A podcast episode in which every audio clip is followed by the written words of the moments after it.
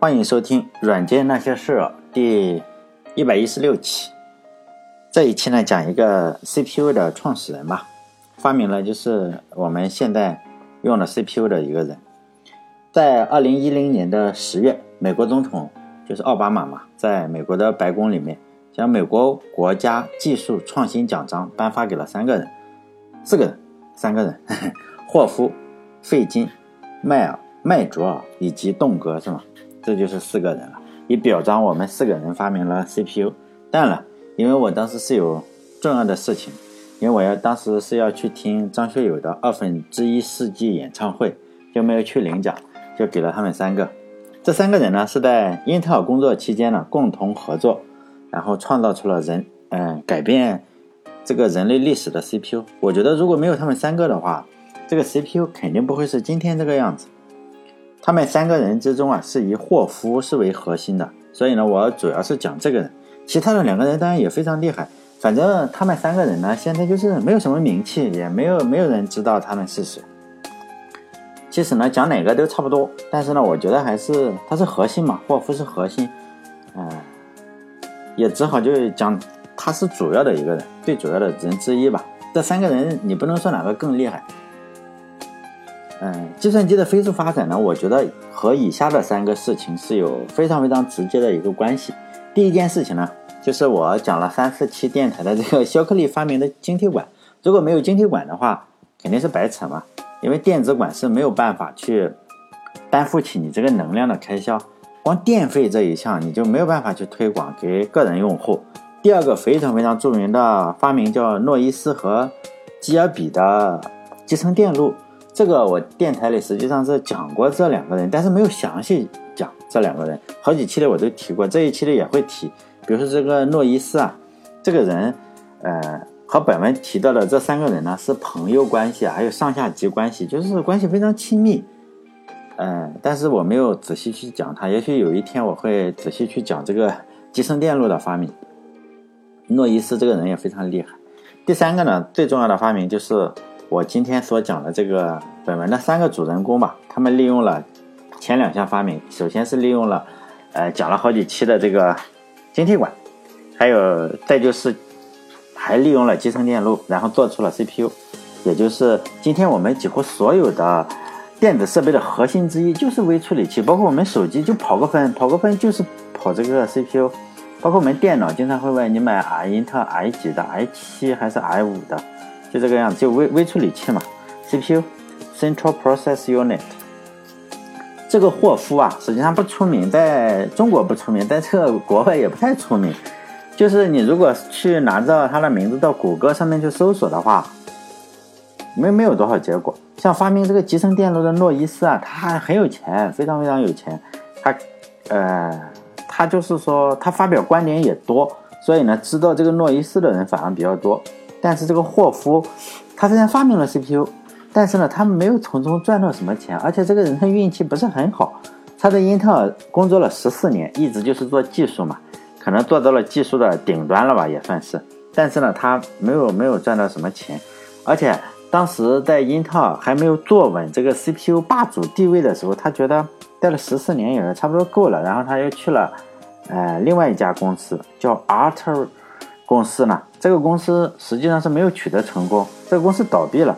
因此呢，这个 霍夫这个人也比较倒霉，他就自己在家里嘛有车库，他把自己的车库变成了一个实验室，然后呢就在里面研究一些东西，偶尔接受一下采访。他接受采访，我说的偶尔也相对来说比较多，就跟那个苹果的另一个创始人之一一样，也差不多多。如果大家在 YouTube 上去搜这个人的名字的话，是能搜到一些采访。但是呢，你看他的采访的话，他就不是那种善于交际的人，能感觉出来。他这个 YouTube 上是有的，你从他的回答中啊，你就感觉到他不是那种特别张狂的人。就是，呃，因为比较有理想、比较张狂的人，大部分都是一一张嘴就改变世界嘛。一会儿我要此刻社会，要改变社会，反正就是说改人家，自己就好的都改人家。他的回答就比较谦虚，他每次都很含糊其辞的，他也一句狠话也不说。你当然也更不骂人，就是说，我记得有一次采访中，他说，希望有一天啊，我希望就是说，计算机啊能代替大部分这个比较艰苦的一些工作，比较危险的工作，比较艰苦的工作，如果能让计算机代替的话，就是说还是比较好的。就是就诸如此类的一些回答，没有没没有什么花边新闻，不像是咱们国内的一些人啊，就是是吧，就非常的张扬。在霍夫不是这样的一个人，就霍夫呢，他是一九三七年出生在美国的美国纽约州的罗切斯特。他的童年呢，其实是在村里长大的，就是一个村子接受的教育啊，实际上是非常非常一般。总共呢，我看那个书上写的，就是一两个一两个老师负责十三四个学生，而且这十三四个学生分布在六年六个年级还是七个年级，就是平均每个每个年级两个人，两三个人吧。他的爸爸呢是个工程师，在通用的一家公司，像 General，我不知道。是不是写了通用就一定是通用的子公司啊？所以那个书上是写的什么 General 什么 Real 嗯 Railway 什么东西的？我记忆中啊，我还翻了翻，然后反正是与铁路相关的一家公司，给铁路弄那种电灯啊，就灯灯光系统和信号系统的公司，是个呃电气工程师吧。他的叔叔呢是个化学工程师，就是。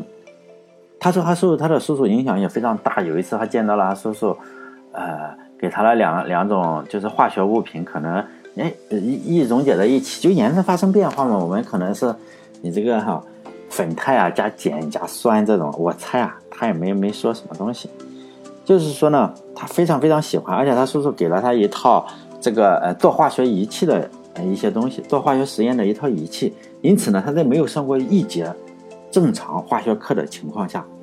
他就参，他叔叔鼓励他嘛，你这个去参加一下纽约州的化学考试，满分一百分，他就考了九十五，反正非常非常聪明，肯定是个聪明孩子。后来他爸爸呢，给他买了一本做收音机的书，他就开始对这个电子技术啊又非常感兴趣了。我在电台里也讲过，有好多小孩啊，其实都是从这个，尤其我电台里讲的这些，呃，上古时期的这些人，不是现在的，就好好多小孩都是从收音机开始对电子学感兴趣的。比如说，我讲索尼公司也讲了好多期的那个景深大也是这样，就是搞电子管这个收音机。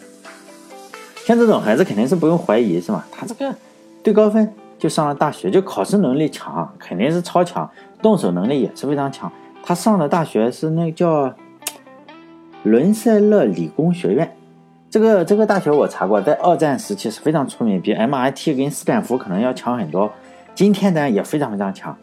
哎，也是非常厉害的一家公 一家公司一一个大学，他假期里呢，上大学的时候，他假期里可能去实习，也也是去玩。去他爸爸的那个公司，我就说的弄铁路，我不知道是不是通用啊，因为不敢翻译，因为我不知道是不是你一写上这个 General 就是通用的公司啊。比如说中国，你你写上以中国开头的，那肯定就是国企吧，基本上不知道，反正是一家造这个铁路什么的公司。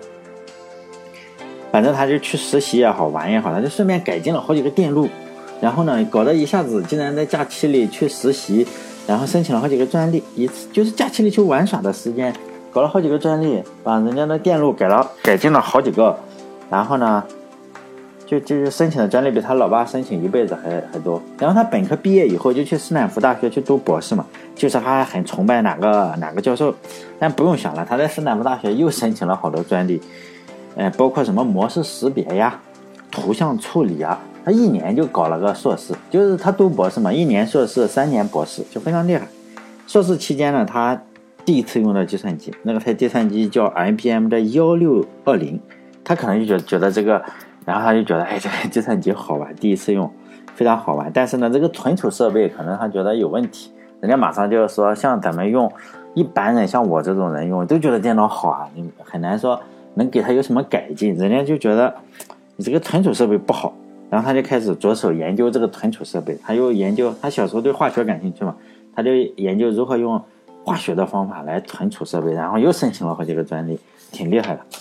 在好像在大学里一待待了好几年。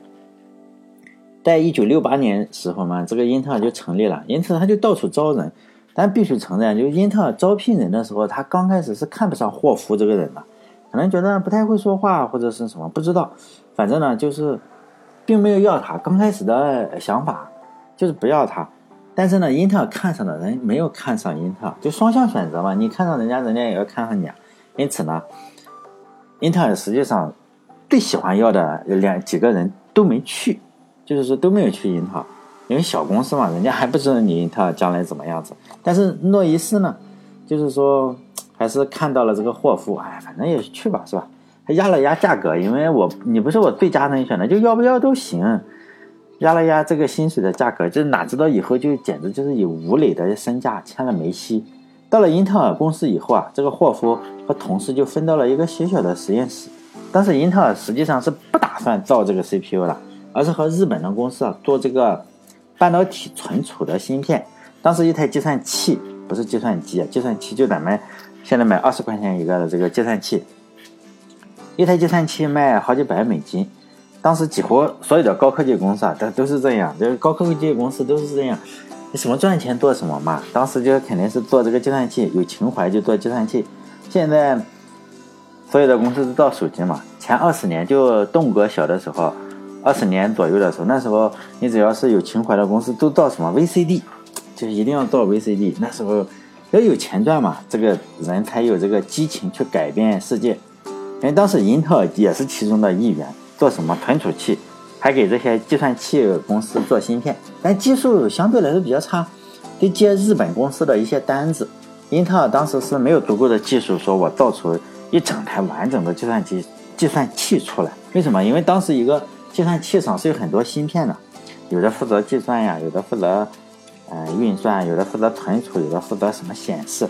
每个功能呢都对应于一个芯片。你这个搞个计算器。就相当于你要搞一整套的产业链，英特尔当时还不是大玩家，不是像现现在，但也有点落后。当时就是十年前，这个英特尔真是呼风唤雨。当时有日本有一家公司呢，叫 BZCom，就给了英特尔十万块钱，十万块美金啊，让英特尔说你研究一下，能不能让一个计算器上的这个芯片减少一点？现在太多了，减少到十个以内，比如说十几个以内。如果成功了呢，就是说以后我就买你这个 CPU。反正我能赚钱，你也能赚钱嘛，是吧？你你你你你给我不叫 CPU 啊，当时就是芯片嘛，你给我减少到十个以内，是吧？我每个芯片付你多少钱？当时英特尔觉得，反正这种小钱嘛，十万美金也不是很多，就让这个新来的家伙负责，反正十万块钱也不是大业务。当时这个英特尔的这个 CEO 啊，什么摩尔这些人就觉得，让这个新来的员工嘛，十二号十二号员工来做，看看能不能用，是吧？哎，不行就算了。当时这个霍夫呢，就研究了一下，就觉得，哎，为什么要用十个？是不是一个就搞定了？就是说，他就觉得一个就可以，他就把这个设计方案告诉摩尔的时候，摩尔就觉得，靠，这个家伙是在搞笑的吧？但是他也不好反驳嘛，自己公司的员工，他就说你你去找那个日本的这个公司嘛，BZCom，这他们要做的，你去找他们谈。这个 BZCom 的公司里人呢，当然也也是有很多这个专专家嘛，技术专家，就认真了很久。觉得我靠，这个肯定是遇上骗子了，肯定不接受你这个。我们都十几个、二十几个，你说一个就搞定，是吧？这不就是骗子吗？然后就不肯接受这个一个芯片的方案。然后呢，这个霍夫就找到了和他当时签约的这个诺伊斯嘛。这个诺伊斯听了一下，人家靠直觉，就觉得好像是有戏，就和那个我在以前讲 Java 的时候，那个 Java 那个支持。Java 继续开发下去的那个憋交一样，人家就靠直觉，你也不好说他是不是觉得行，反正他就觉得可以，然后他觉得这个东西靠谱，因为这个公司的第一号、第二号人，第一号不支持，那第二号人物也支持的话，这个事情相对来说就好办了。因此呢，这个诺伊斯就鼓励他接着干，是吧？允许他找一个助手来干。于是呢，他就找到了 N 年以后一起接受这个奥巴马领奖的其中的一个家伙一起来搞，叫麦卓，这个人叫麦卓。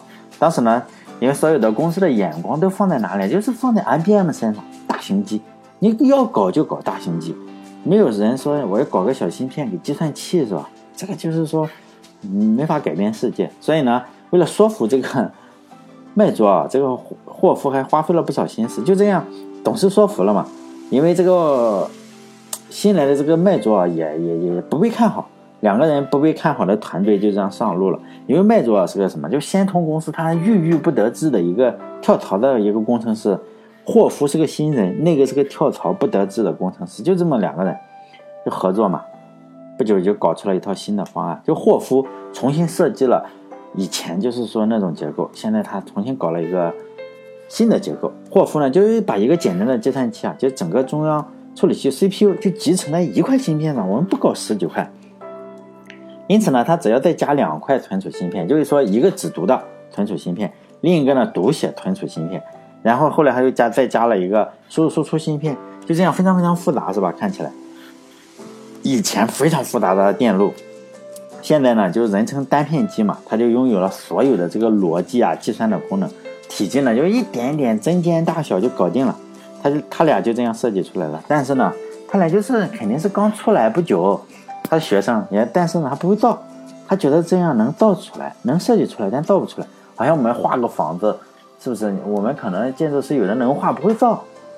但是呢，这个时候就第三个人就获奖的第三个人出来了，是吗？费金，费金是个意大利的移民，没读过书，没读过多少书，只上了个高中。我看维基百科上也说他上了什么大学，意大利在意大利上过大学，不知道不知道真假。有有的书上说他学历不高，有的书上说他学历很高。不过。不过这种事情无所谓，是吧？尤其是到了他这个级别的人，有没有读过高，嗯，有没有读过大学，好像无所谓。反正后来是拿了很多博士，名誉博士特别多，哈佛也什么都给他。但后来呢，这是后话。这个费金呢是个英特尔的员工，后来呢也是后来再后来很后来，他和英特尔的这个 CEO 啊经营方面是有矛盾，因为嗯，包括英特尔的 CEO 摩尔，他就说嘛，英特尔。呃，永远是一家，不是不只是 CEO 啊，好像我也不知道叫什么，反正他就说嘛，英特尔永远是一家这个存储器公司，我们不卖 CPU，就就这样。费劲后来他离开了嘛，离开办了一家专门卖 CPU 的公司，叫 Zlog，大家也许知道，这家公司后来又被收购了。反正曾经一度在 CPU 的领域就是压着英特尔打，曾经就是一度战胜过英特尔，因为英特尔这个眼光放在存储器那一边的时候，这个。就受不了嘛，费劲，然后他就离职了，这是后话。后来，但现在的时候，费劲在英特尔还是非常开心的。他是什么天才？就是说我实现某个方方面就是一个天才嘛。就是说工程、工程机械、工程不是工程方面很厉害。就是我看了你的设计，我能把你搞出来吗？就是他就搞出来了，就在一九七零年的一月，这个 CPU 就这样完成了，也已经可以运行了。就看着人家的这个设计，他就做出来。就是史上著名的四零零四嘛，CPU 四零零四，这个是霍夫和麦卓两个人重新设计的，费劲了一个人就花了一些时间就把这个设计造出来了。这个划时代的 CPU 啊，当时卖两百美金，采用的大概就是十微米，不是纳米啊，十微米的工艺，集成了两千两百五十个晶体管，时钟频率是七十四 K 赫兹，不是兆啊，七七十四 K，每秒钟大概就是六万次左右的一个计算。就这么个样啊，反正以现在来看比较慢，但是你想想，他一块芯片做了人家十几块芯片的事情。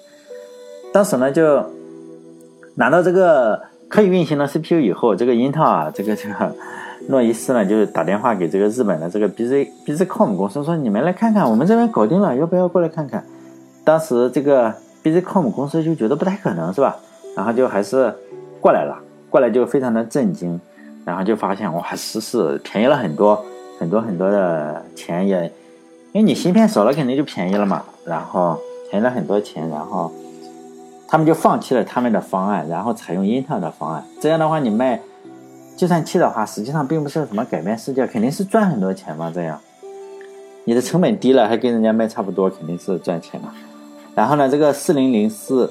因此，我们可以看到的情况，历史上他们都是有时候大家会看到，为什么这个四零零四芯片这个专利是 BZCom 公司拥有，就是它不是英特尔拥有的。刚开始的时候，然后呢，为什么？就是因为这个原因啊，是因为这个项目就是 BZCom 公司给的钱，给了十万美金，然后让这个霍夫去做，正是因为这个原因，而且当时也是英特尔不够强大嘛，就相当于做外包。就是也没觉得，他们也肯定是没有觉得四零零四有什么前途，因为四零零四当时就用在了这个嗯计算器上，以后啊肯定赚到了很多钱。当时的计算器厂商一看这个东西肯定眼红嘛，就纷纷的来找这个呃英特尔过来合作，看看能不能提供一些类似的芯片，是吧？一起赚钱嘛，并不是说改变世界哈，就是说。比如说有 CTC 公司啊，也希望能搞个这个便宜一点的芯片，不要用我们那个太旧的，赚不到太多钱。然后这些项目啊来了一堆，这些项目都让谁来负责？就是让霍夫一个人负责，因为当时英特尔的目光是在哪里？在存储器上面，就是要做存储器，根本没有精力，也没有心情，也没有兴趣搞这个 CPU。他觉得 CPU 是小事情。就这个时候呢，又发生了一件天助英特尔的事情。日本的这个 BZCOM 公司啊，它实际上是拥有这个四零零四的专利权，但是他们竟然想耍赖，就说这个钱肯定是你越赚越多，你多少都不嫌多嘛。他就觉得，哎呀，要不你们再把这个芯片便宜点嘛，便宜点。英特尔就是说你，我要买你这么多芯片卖计算器，你一个芯片便宜个五美金是吧？当时这个。英特尔当时也不高兴，但是这个霍夫就感觉到了这个价值，就说：“你你可以可以，让他们去谈，就是说你这个必须得放弃这个专利权，我就给你给你便宜，就不用，呃，你就是说可以便宜一下，也不用买这个这么贵的芯片。b z 控股公司就觉得这家伙这个天上掉馅饼是吧？到现在肯定鼻涕泡都出来了，就急急忙忙的就签了这个放弃四零零四 CPU 的这个专利合同，就是说给你英特尔了。”嗯，但是呢，换来的就是每块芯片能节省五美金，就是这个世界实际上就这么残酷，他根本就不知道他放弃了什么东西。也当然，人也没有这么长的眼光，也只有霍夫这些人才能感觉到，哎，这个这个可能有前途，因为很多人来找他，如果我要再给 CTC 公司卖这个计算器的芯片，我要再重新设计一下，否则就侵权嘛。既然你卖给我，我可以卖给任何的嘛。你会发现这是雏形，以前是。卖给计算器厂商，后来卖给所有的电脑厂商，CPU 嘛，卖给所有电脑厂商，我拥有专利权，管你是戴尔、联想，还有什么自主知识产权的神州电脑，不都是用英特尔的这个 CPU 吗？跟以前你看，他也是卖计算器，也是这个思路，所以并不是哎拍脑袋想想出来，但是这都是我后来推测的，大家随便听听就行。反正呢，这个 BZCOM 公司就这样放弃了。后来我查了一下，BZCOM 公司就倒闭了。没有这家公司，现在已经没有这家公司了。嗯，已经我忘了哪一年了，我还刚刚查了，一九七几年吧，可能就倒闭了，没没没几年就倒闭了。这计算器肯定不是个大生意。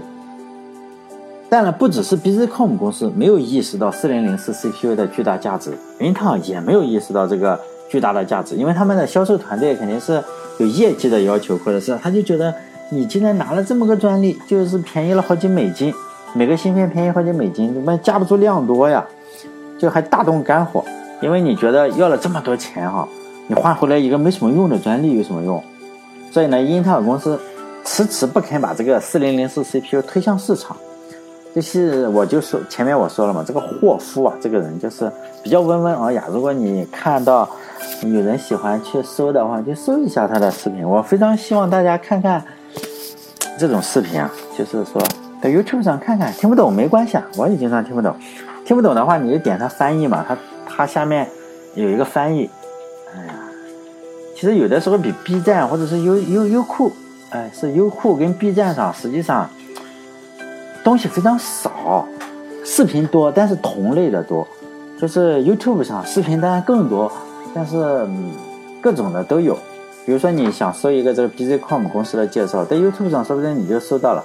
包括你想找这个霍夫的这个采访，YouTube 上就是搜到；你在 B 站上就是只能搜一些小孩子看的东西，嗯，或者是些动画呀、二二二次元的一些东西，或者也有很多，但是比这个 YouTube 还是嗯差一些。所以我经常忽悠大家去看 YouTube，不要不要老是在 B 站上，B 站上看多了，但是也有好处，就很多有版权的 B 站上没事。你这个有版权，比如说纪录片，这个 YouTube 上没有。人家怕版权，B 站上不怕。当然，B 站上也就各有优点嘛。所以，我还是有时候会觉得，年轻人嘛，是吧？到处看看，咦，多好。完了，又忘了讲哪里了。啊，就是说，这个一向温文尔雅的这个霍夫啊，坐不住了。就是说，他后来回忆说嘛，他每个月都向公司提出，能不能就是说开始销售这个四零零四的 CPU 啊？是这个公司里都会有相同的回复，说 CPU 没什么前途的，你这个暂时不公布是吧？咱们做这个存储器。然后英特尔的精神领袖当然了，也是左右了公司的态度嘛，就是叫只有偏执狂才能生存那本书的作者，当然他在英特尔公司当然精神领袖之一嘛，也不知道他有多少精神领袖。安迪格鲁夫嘛，他明确的说，CPU 对我来说没有任何意义，我为存储器的量产而生，也会为其而死。你看，为为他生，为他死，就存储器。因此呢，在这种态度下，霍夫他们三人，你这个在英特尔内部的，就就是说要发布这个四零零四 CPU 的，就无限期的推迟嘛。老大不想发，你这个怎么办？直到有一个人的到来，慢慢的改变了这一切。因为时间要到了，这个人就不能讲了，留在下一期。就是说，这个人一到的话，哎，慢慢的大家对这个 CPU 的态度发生了变化，因此呢，也是一个非常非常重要的人物。这个故事呢，就只能留在下一期再讲了。好了，这一期时间到了，再见。